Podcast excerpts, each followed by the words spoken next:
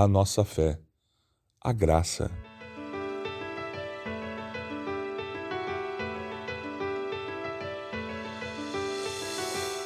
Vocês são salvos pela graça, por meio da fé. Isso não vem de vocês, é uma dádiva de Deus. Não é uma recompensa pela prática de boas obras, para que ninguém venha se orgulhar.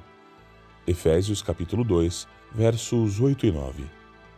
Nós vivemos em um mundo que recompensa o desempenho. Por exemplo, responda corretamente as perguntas do teste e você vai passar. Ou responda incorretamente e você será reprovado. Acerte a maioria dos pontos e você ganha. Marque um ponto a menos e você perde. Não há como negar que o desempenho é muito importante. E essa orientação para o desempenho pode formar a nossa opinião acerca de Deus. Quando perguntamos para as pessoas o que elas acham que precisam para ficar ou manter ao lado de Deus, elas nos dão uma lista de comportamentos, ou seja, um desempenho religioso.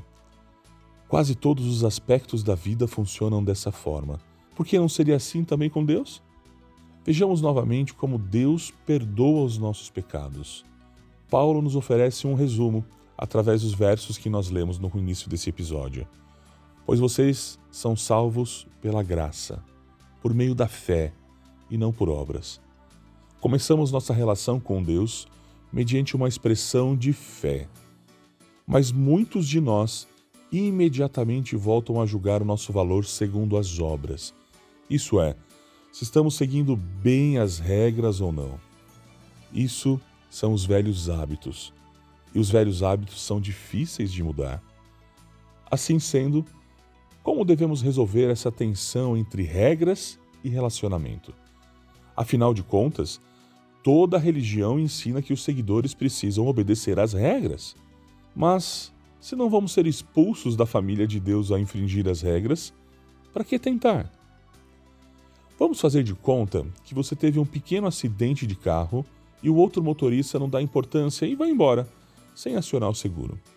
Ou o rapaz que está na fila atrás de você paga pelo seu café ao perceber que você esqueceu sua carteira.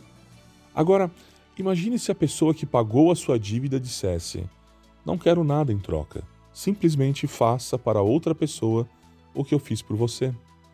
É bem provável que você procure, sem demora, uma oportunidade para fazer o mesmo no futuro.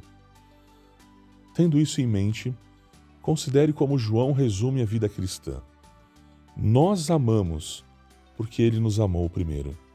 Isso está lá em 1 João, capítulo 4, verso 19. Devemos nos comportar a partir da nossa imensa gratidão a Deus pela forma com que Ele nos tratou.